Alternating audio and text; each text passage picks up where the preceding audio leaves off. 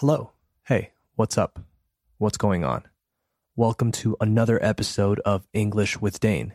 I'm your host, Dane, and you can find me on Twitter and Instagram at English with Dane. On today's show, we are going to talk about a few odd pieces of news, a few strange pieces of news that I came across. And I'm also going to talk about a documentary that I watched recently that made me think of a few different things. So, without further ado, let's get into it. You are listening to the second episode of English with Dane. Hit it.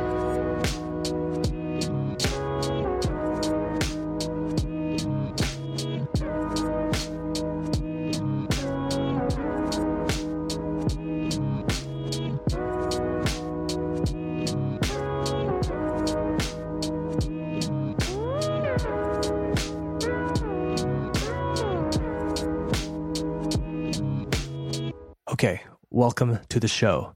And now that we have officially started, I wanted to introduce a new segment. And it is a segment that will focus on strange news. Okay. So crazy or far fetched news stories from different corners of the world. And yes, these are all true as far as I can tell. Por lo que yo veo. As far as I can tell. Although we can never be too sure, I guess, especially in today's era of fake news, right? But I think that these are okay. By the way, far fetched means disparatado or inverosímil, rebuscado, several options there. Oh, and full disclosure, I get most of these from Reddit which is one of my favorite websites of all time. And I'll always try to give credit to the user who submitted each particular story or who put up, que subió o que colgó each story. If you're listening and thinking Reddit, what is Reddit? Well, I don't want to discuss what Reddit is right now because I think it would take me a while. Que tardaría un buen rato to explain it, that is. So I will leave it for another day. But feel free to check out reddit.com, spelled R E D D I T. So here's our new segment, aptly called Strange News. Uh,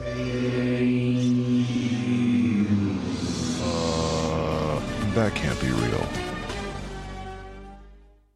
Okay, so we have two stories today and they both involve animals a jaguar and a whale.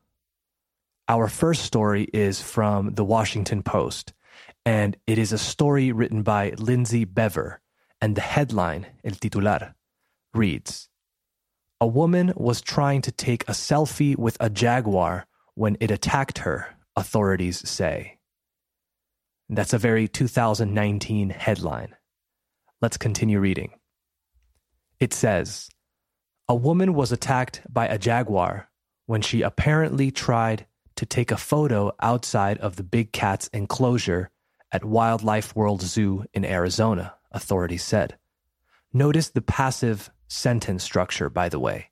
A woman was attacked by. Very typical of news style writing and reporting. So apparently, the woman who is in her 30s climbed over a barrier at the zoo on Saturday to get close to the jaguar's enclosure so that she could get a selfie with the animal. The jaguar reached out and grabbed her arm with its paw, leaving lacerations. So the woman ignored the safety barrier and got closer, se acercó, to take a selfie with the jaguar. And when she did, the jaguar reached out estiró el brazo, or the paw, la pata, and injured the woman, leaving lacerations. She was taken to a hospital with injuries that were not life threatening. To threaten or threaten means to amenazar. Okay, so her life wasn't in danger or anything like that. But I'm sure she's going to be taking a lot more than just a few scars from this. I bet apuesto que, I bet she won't be doing anything like that anytime soon. Although you never know. I wonder how many of these types of accidents happen from people trying to take risky selfies, right? Selfies arriesgadas or selfies arriesgados. Hmm. Is the word selfie masculine or feminine in Spanish? I honestly have no idea. It's not a new word, though. It's not a new word because it was apparently invented in the 1830s, but it has only recently become popular. In fact, de hecho, Oxford Dictionaries actually named it Word of the Year in 2013. But the concept of taking a picture of oneself, de uno mismo, is hardly a new one. Let's move on to the next one. Oh, but before we do, thanks to user DGK42069 for posting that story to Reddit. Okay, our second strange news story comes from the Huffington Post, and it was written by Nina Golgowski. So this one took place in South Africa. Okay, ocurrió en Sudáfrica. Remember, to take place means to happen, to occur. And the headline reads Man escapes whale's mouth after being swept inside while snorkeling. Swept, by the way, is the past tense of sweep, barrer in Spanish. However, when used in this context, sweep can also mean to pick up. Okay? So again, man escapes whale's mouth after being swept inside while snorkeling. Okay, so right off the bat, de primeras, right off the bat, this is like my biggest fear whenever I'm in the ocean. And it actually happened to someone. There are several pictures, by the way, and I'll post them or I'll post a link to them on social media after the show so you can see what it looked like. Okay, spoiler alert, it's crazy and it is terrifying. Let's keep reading. It says South African dive tour operator Rainer Schimpf recalled nearly being swallowed by a whale after he was mistakenly swept into its jaws during a sardine feeding frenzy last month. Jaws are mandíbulas, by the way, like the movie Tiburón in Spanish, okay? But in English, that movie is called Jaws, as in mandíbulas. So, while the whale was trying to eat a bunch of sardines, it accidentally almost swallowed this man. Casi se lo traga. The 51 year old was snorkeling near Port Elizabeth Harbor when a series of photos captured him being sucked headfirst into a Bryde's whale's mouth a Bryde's whale's mouth. That's the type of whale, okay? El tipo de ballena, a Bryde's whale. It continues and says, There was no time for fear or any emotion, he said. I knew instantly what had happened, lo que había pasado, what had happened. I knew that a whale had come and taken me, and I instinctively held my breath, assuming that it would dive down again and spit me out somewhere in the depths of the Indian Ocean, en las profundidades. Okay, to hold your breath, remember, means aguantar la respiración. So he held his breath instinctively, assuming that the whale would dive down again. Man, that must have been the most terrifying moment of his life. And I don't think I would have reacted like that. I would have definitely panicked. Again, I'll put up the pictures on Twitter, on Instagram after the show so you can see them. Okay, so that's our strange news segment for today. I hope you enjoyed it and I hope you picked up some vocabulary. Okay, let's move on and talk about something else.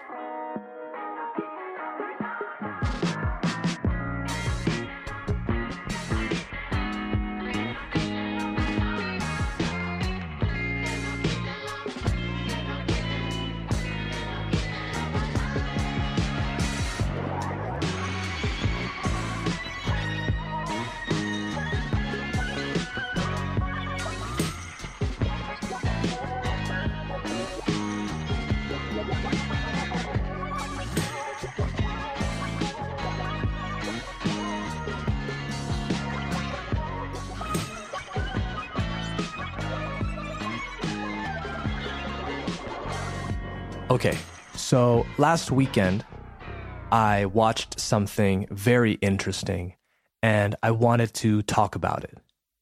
And it might be a bit controversial to talk about, but I wanted to do it anyway because it made me think about several things. And after all, that's what I'm here to do, right? To talk about things that I've been thinking about. So here goes. I watched a documentary that has become very popular recently. But like I said before, it's also a little bit controversial. The documentary is called Leaving Neverland, and it's about Michael Jackson.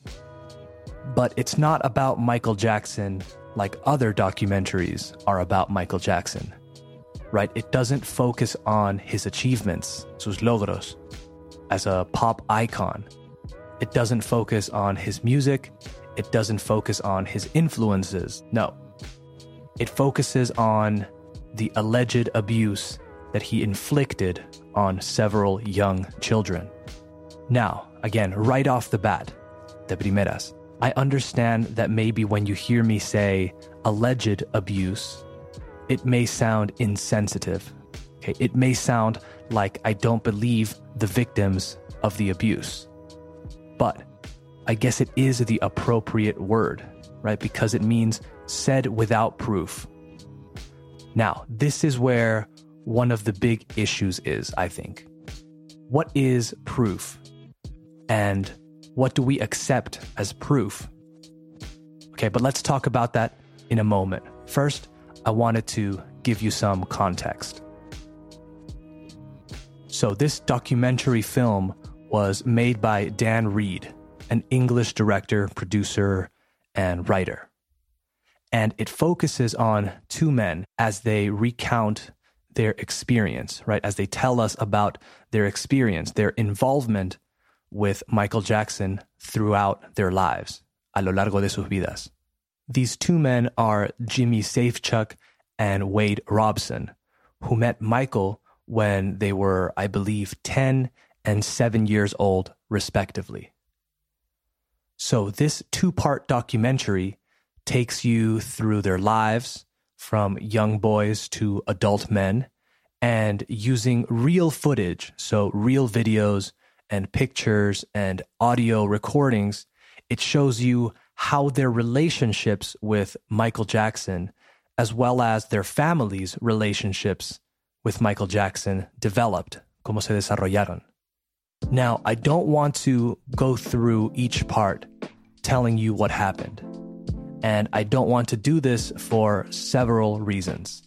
The first being that the content of the documentary is at times extremely explicit, as it details the abuse that these two boys suffered, right? These two men suffered, as well as, así como, the ramifications, the consequences that the abuse has had on their lives. Ha tenido, has had. The second reason is that the sequence of events is already explained in the documentary, and me retelling it seems unnecessary. Instead, in vez, I would like to speak about a few other key aspects, okay, aspectos clave, we say key aspects in English, as in key, like llave. Or clave as well. Key can also mean clave. Never K, by the way. K is the letter. Okay, but you open a door with a key. Okay, as I mentioned before, it is important that we understand what the word proof means because I think it's a very relevant aspect when speaking about this documentary and other similar cases. Now, if you have watched or seen the documentary, it is possible that you arrived at one of several different conclusions. And I'm saying this after speaking to several people as well as reading opinions and reviews online. Obviously, I haven't spoken to everyone about this, so it is impossible for me to give you the full scope or the full range of opinions. But it seems that, parece ser que, it seems that the world is divided into three camps or three groups. So, this first group is the one that believes everything the documentary says, or most of it at least. This group believes that the abuse occurred just as the people or just as the victims describe it, and as a result are disgusted, are horrified, and outraged. Okay, so this group believes that Michael Jackson was a predator, a manipulator, and a monster, among other things, entre otras cosas. And that this documentary casts an enormous shadow, una sombra enorme, on the singer's legacy. Okay, legacy is su legado.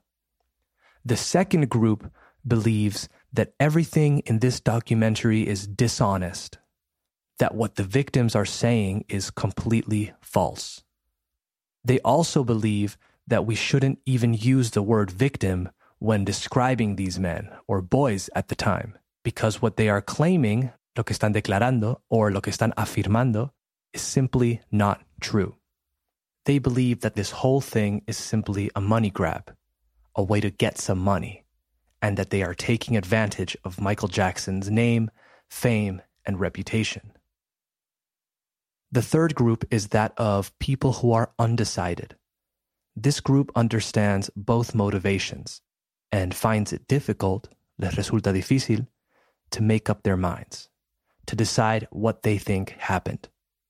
This group cannot deny the testimony produced by the victims or the alleged victims, according to, según, what side you believe, but also can't deny the financial motivations, right? The financial opportunities that a documentary like this presents. So, how do we approach this? I think that there are several things happening here. The first is that I think it is very easy in a way to be blinded by your admiration for someone. And I mean this in several ways. If you really love someone, it is much more difficult to see their flaws, right? Sus defectos. And I understand that abusing children is much more than just a flaw, but you understand what I'm trying to say. A lot of the people who are defending Michael Jackson's name are his biggest supporters. And it makes sense.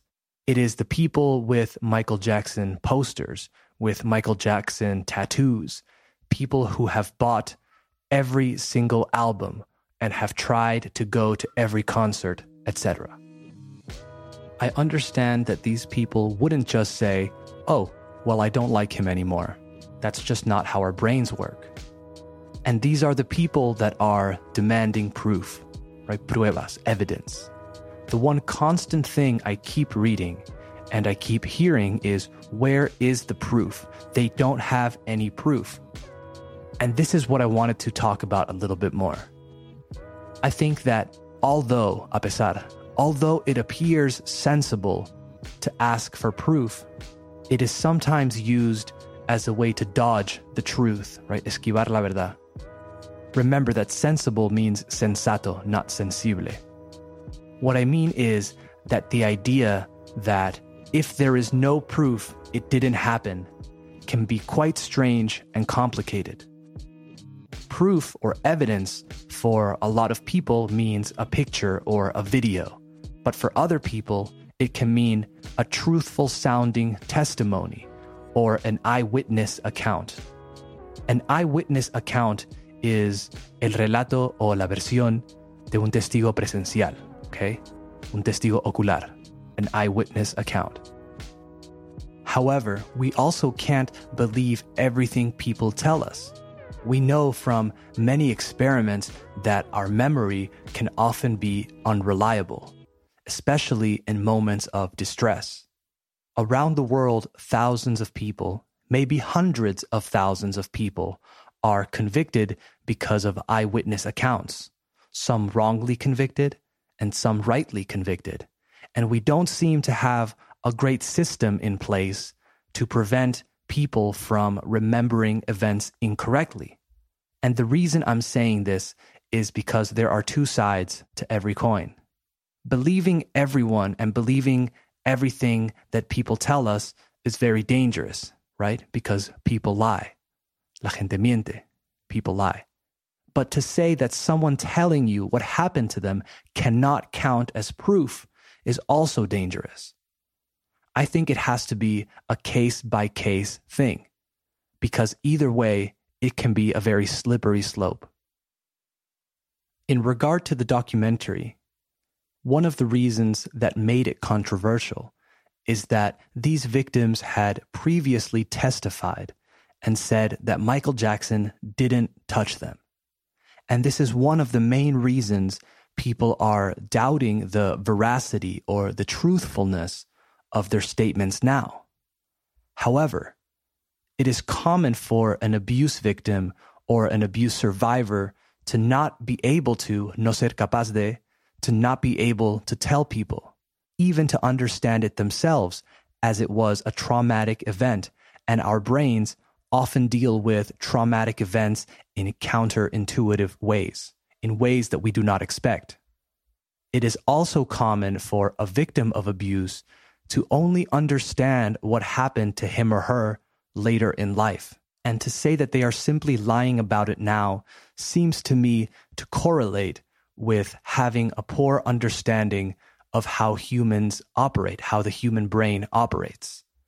I think we have to learn how to use our critical thinking in a way that allows us, que nos permite, that allows us to not be tricked, or at least to give us a good opportunity to find the objective truth.